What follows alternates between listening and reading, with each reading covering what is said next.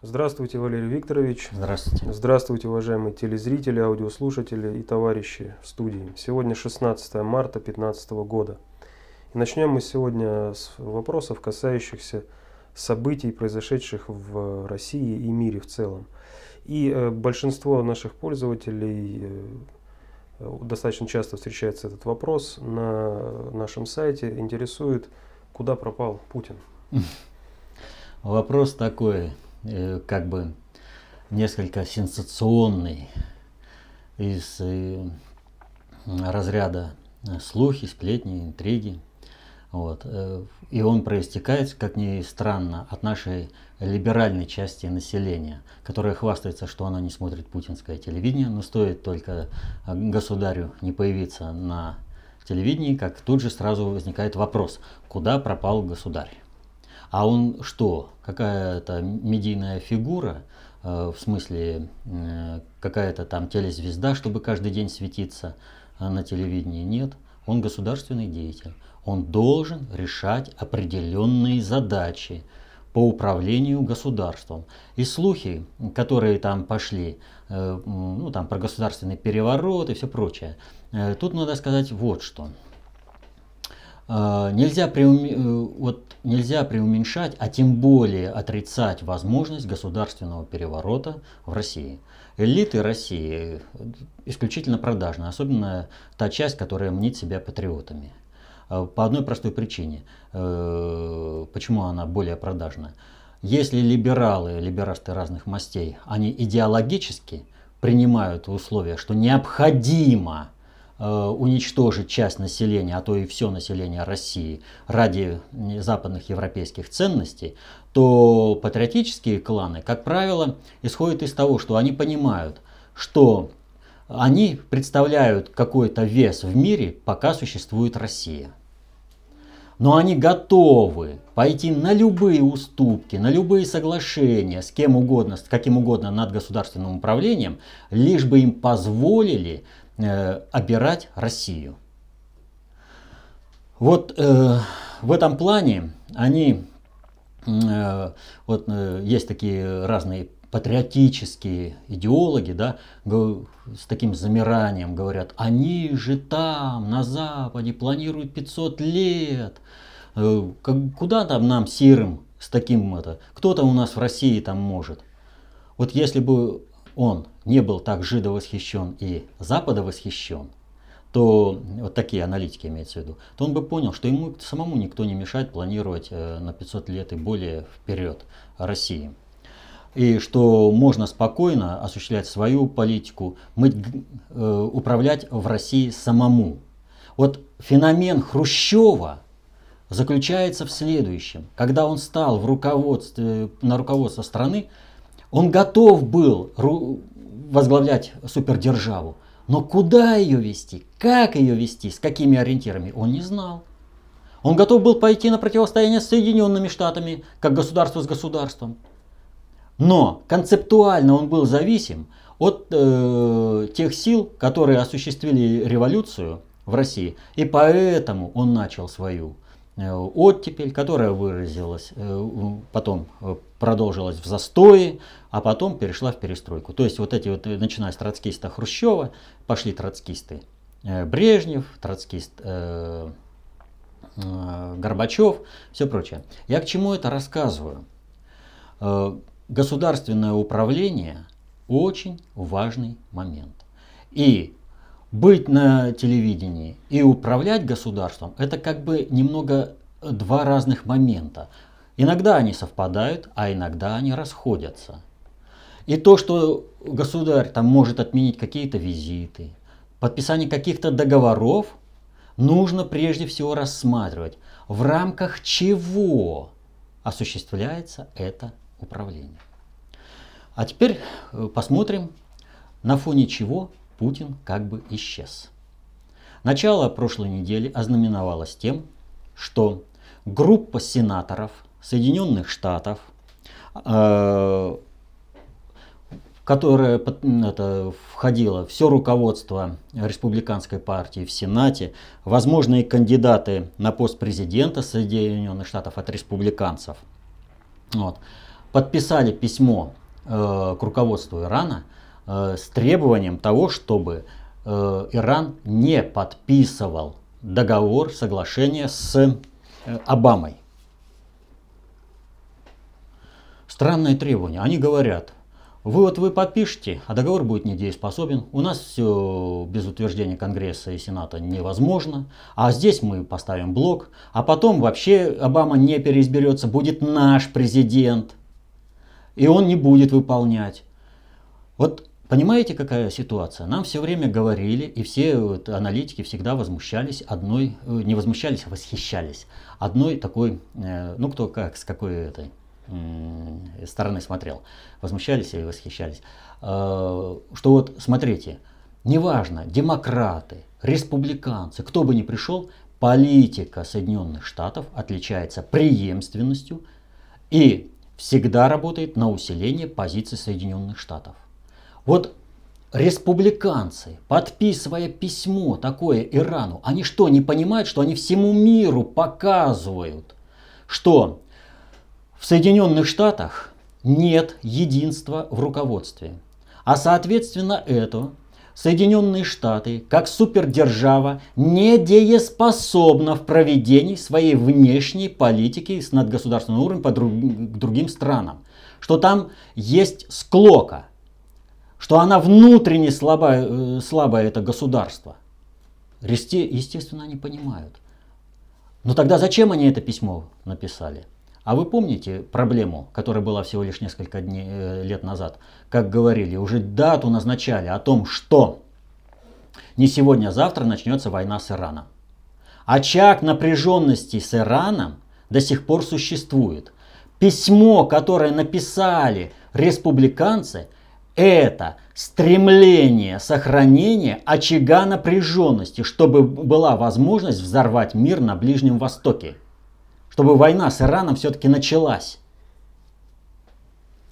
То есть писать вот такое письмо можно лишь в том случае, если ты уверен в том, что не сегодня, завтра начнется война, в которой ресурсы и возможности потенциальных стран, которые, потенциальные, которые могли бы воспользоваться вот этой э, развалом Соединенных Штатов, э, эти страны, все конкуренты, будут или уничтожены, или ослаблены.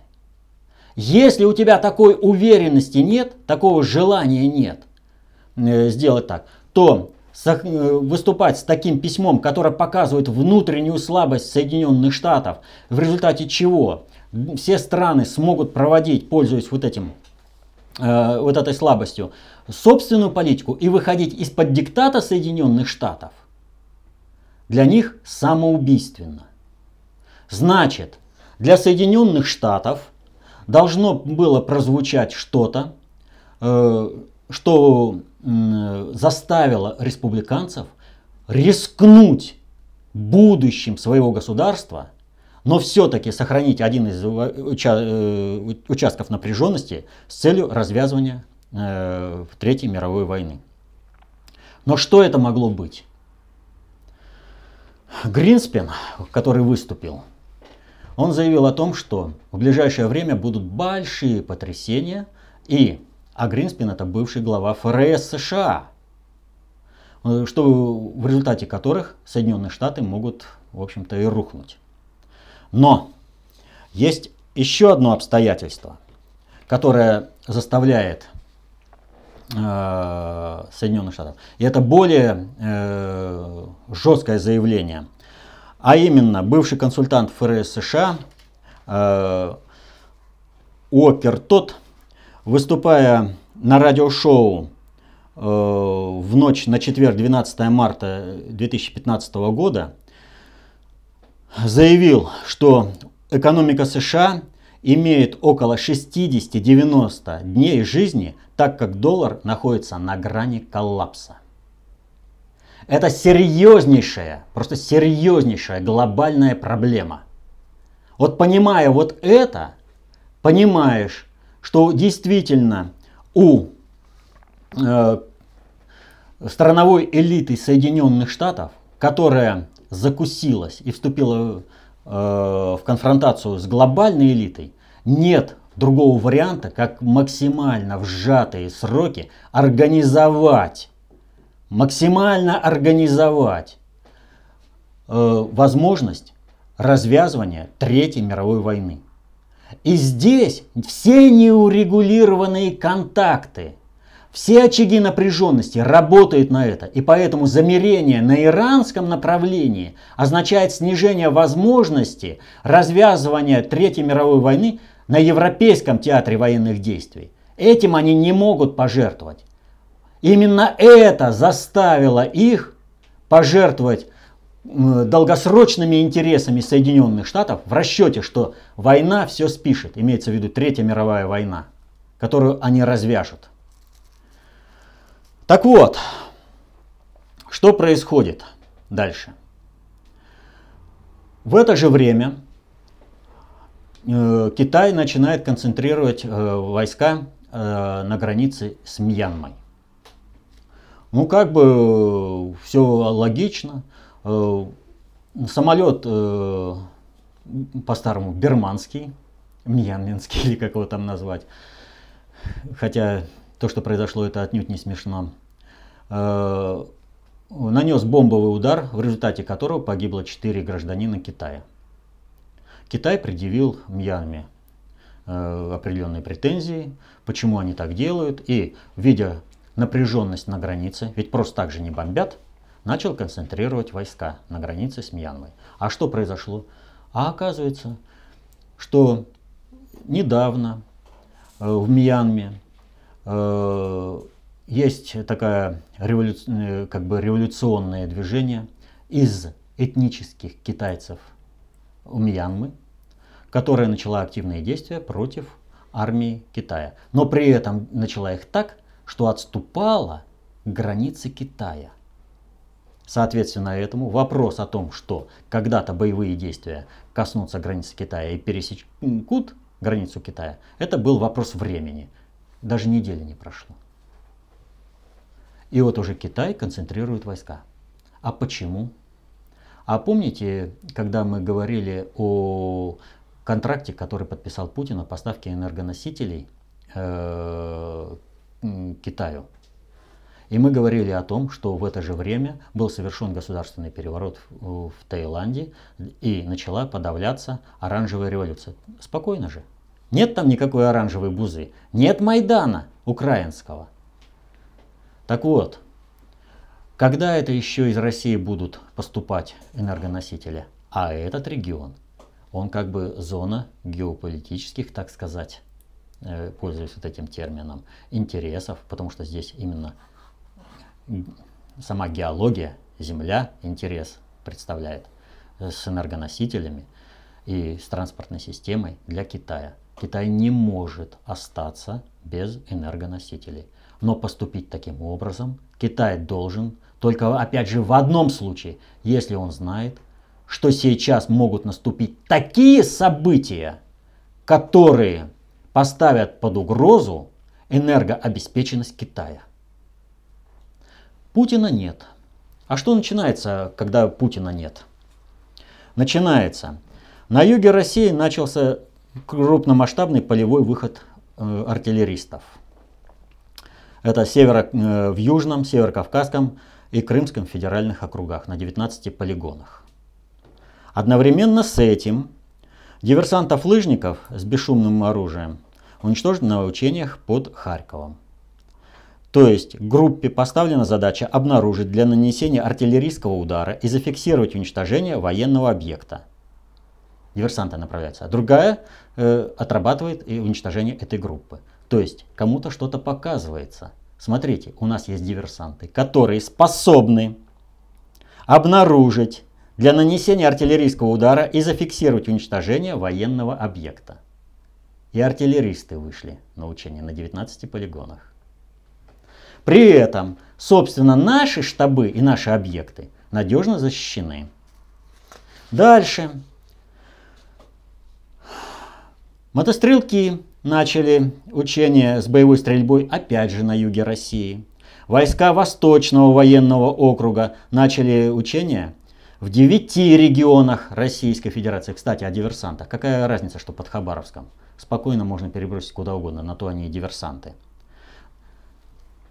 И заключается, сегодня 16 -е, Путин отдал приказ о приведении Северного флота в боевую готовность.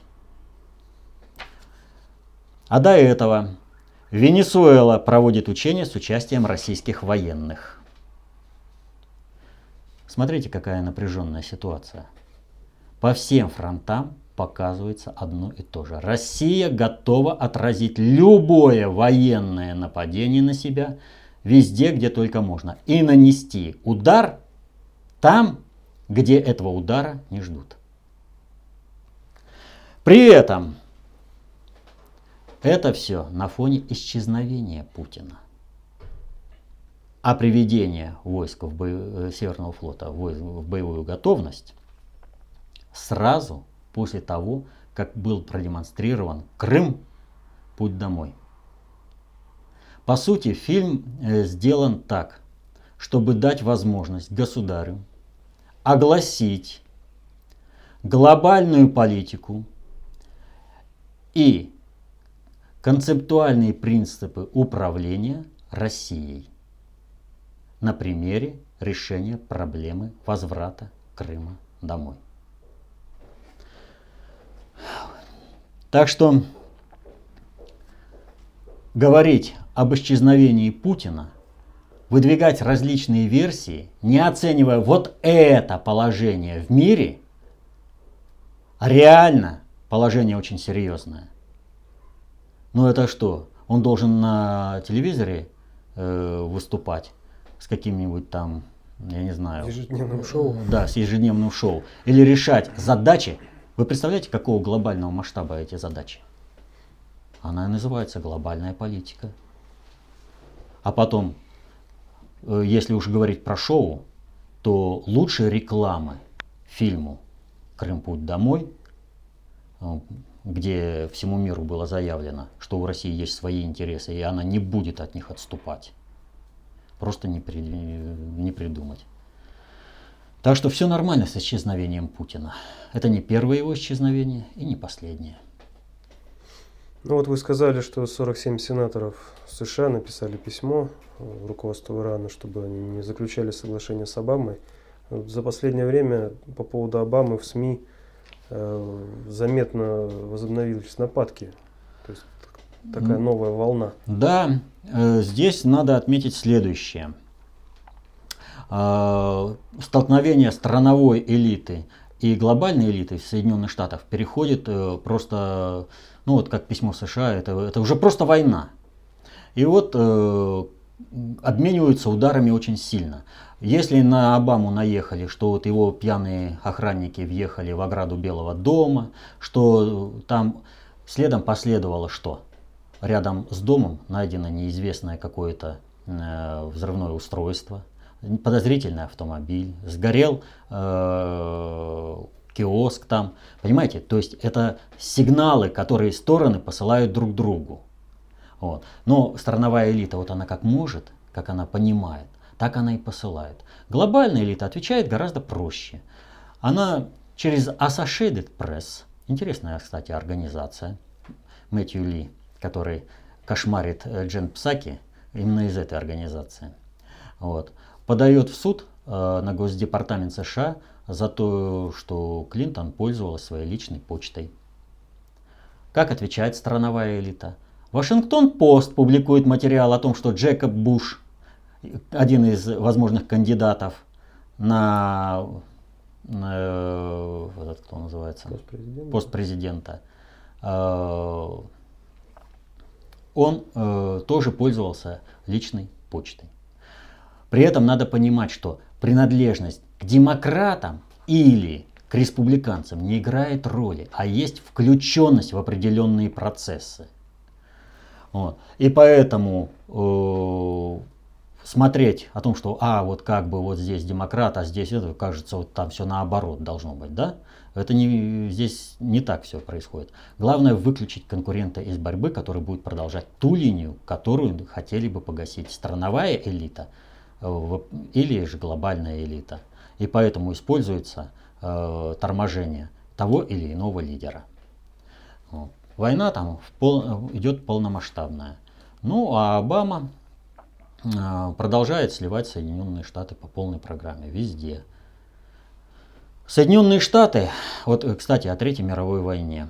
Значит, э, в 1854 году э, состоялась война, которая имеет название э, Крымская. Осада Севастополя была. И вот э, в этой войне считается, что проиграла Россия. На самом деле в, этом, в этой войне проиграла Великобритания. Как бы кому это не показалось странным. Только смерть Николая I отсрочила э, поражение Великобритании до знаменитого заявления Горчакова «Россия сосредотачивается». Если бы Николай I не умер, то поражение Великобритании было бы э, не растянуто во времени и не разнесено по приоритетам управления шестым и третьим, шестом и третьим, а было бы э, скомбинировано. В чем здесь поражение Великобритании? В одном советском фильме, э, если не ошибаюсь, про Ушакова, звучит такая фраза. Зачем нам самим воевать с Россией, если э, Бог создал нам Турцию? А вот здесь, в Крымскую войну, Великобритания вынуждена была влезть своими войсками. Но не хватало возможности организовать ни европейскую коалицию, ни заставить Турцию напасть без Великобритании. Так вот, что сейчас наблюдается? У Соединенных Штатов сейчас та же самая ситуация. Если они сами воевать не будут, никто не полезет. Более того, как Крымская война показала, что очень жидкая такая хлипкая коалиция была э, организована, так и сейчас Соединенным Штатам не рассчитывать, кроме как на Прибалтику, э, Польшу и в какой-то степени на Румынию, по сути-то и не на кого в развязывании войны против России. Вот. А Европу э, они не могут пристегнуть. Поэтому Соединенным Штатам нужны войска. И надо же, Обама говорит, а мы рассмотрим вопрос замедления вывода войск из Афганистана. Так свободных войск нет. Так мы еще даже вот эти войска теперь рассматривать не будем, как возможный вариант куда-то вывести. Так что все идет нормально. Э, не зря у нас государь несколько дней не светился на телевидении. Многие вопросы решены и решены хорошо. А что там с Банком Китая? В смысле? А, организуется какой-то новый банк, и якобы что США э, хочет с ним а, э, э, контактировать. Евразийский банк инфраструктурный, евро, и Азиатский банк инфраструктурных инвестиций. Соединенные Штаты выразили неудовольствие Британии в том, что они решили поучаствовать там. А этот э, Азиатский банк инфраструктурных инвестиций, он ведь евроазиатский, он э, конкурент МВФ. То есть, как только он будет организован, Соединенные Штаты с МВФ, их необходимость отпадает. И здесь, э, вот опять же, страновая элита. Ну не понимает она что ли? а она реально не понимает. Но ведь они выступают фактически против хозяина, когда они выступают и начинают э, выступать против э, Великобритании, да тем более впервые заявление это официальное через Wall Street Journal. Не как раньше там анонимное какое-то недовольство сливалось, а теперь-то, в общем-то, официальный наезд. Тем самым они сами напрягают систему, тем самым они рушат связи и возможность организации Третьей мировой войны. А Китай, между прочим, в преддверии крушения Соединенных Штатов занимается в усиленном порядке созданием собственной э, системы SWIFT. Так что Соединенные Штаты отключают от всех возможных механизмов. Пошагово, везде, на каждом направлении. BBC а сообщила, что Папа Франциск намекнул о возможности своей отставки.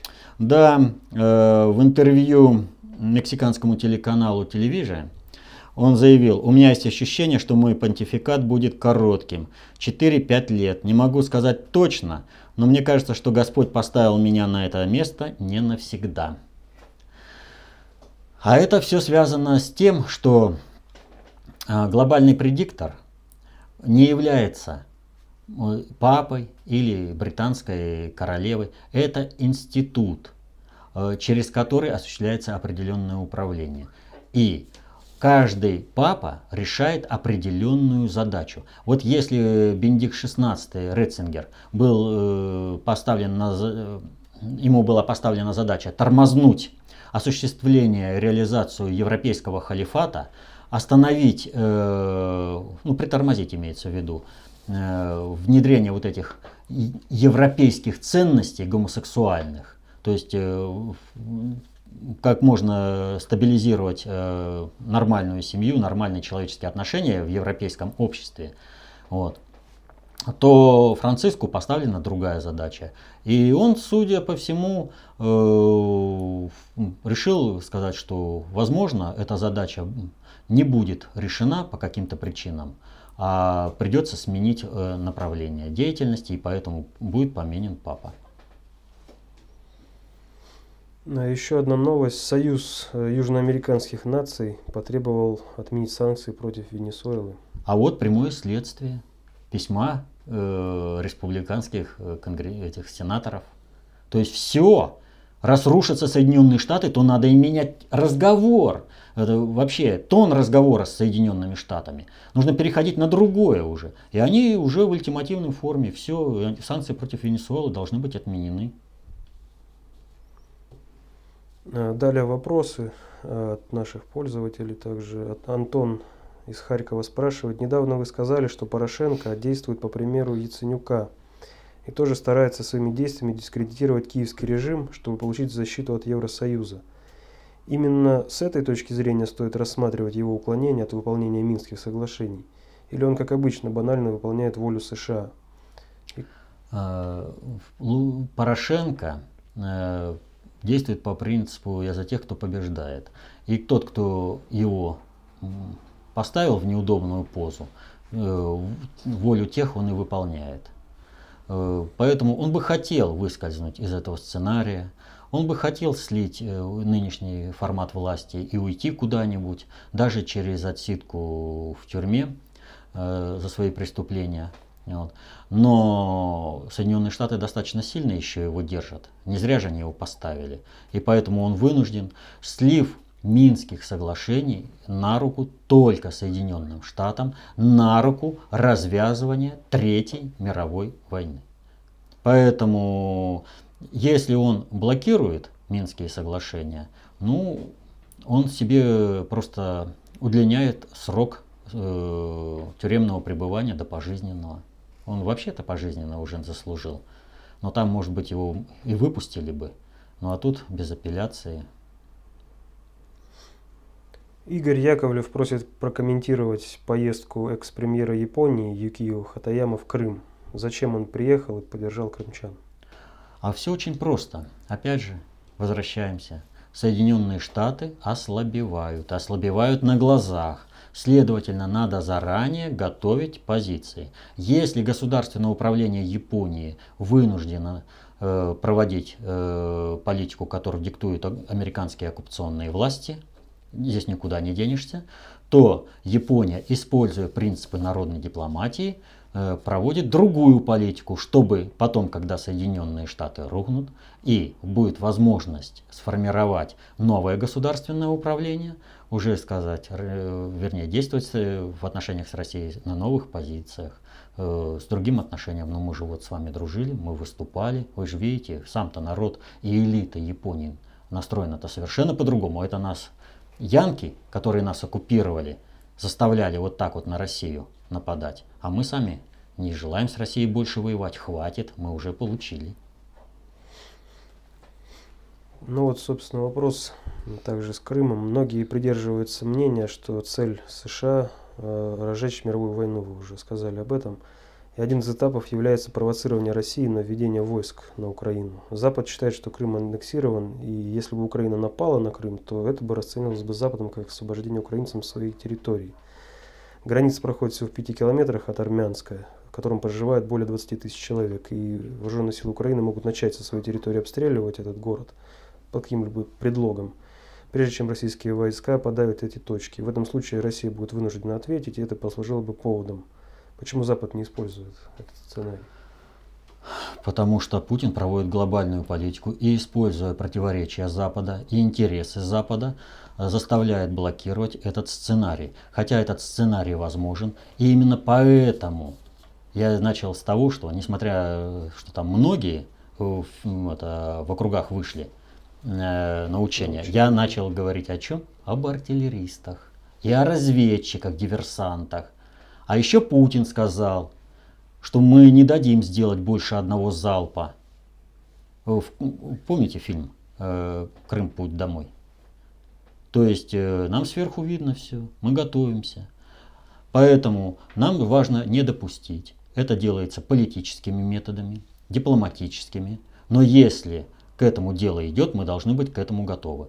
Вот вам учение по полной программе. Поэтому, ну, Украина, она реально понимает, э, что воевать с ополченцами, воевать э, с бывшими шахтерами э, и трактористами, кричать о своих успехах и о поражениях, потому что это армия России воюет, это одно. А реально столкнуться с армией России в бою, это совершенно другое. Тем более, что за предыдущие месяцы войны э, э, армия э, киевского режима, она, в общем-то, очень сильно ослабла и в техническом составляющей, и в сфере обеспечения боеприпасами, и в моральном духе ослабла. И поэтому сталкиваться с армией России – которая проводит постоянные учения. Вот учения идут постоянно в последнее время. Причем, если в Советском Союзе армия была 3,5 миллиона, а сейчас нет и полутора миллионов, то в каждых учениях по час участников больше, чем это было в Советском Союзе, в самых крупных учениях э, Советского Союза или э, Объединенных стран Варшавского договора. То есть армия учится постоянно. Плюс армия имеет колоссальнейший опыт войны на Северном Кавказе. Вот. Так что, да и опыт войны 888 э, тоже о многом говорит. А прокомментируйте задержание э, так называемых чеченских силовиков в связи с убийством Немцова.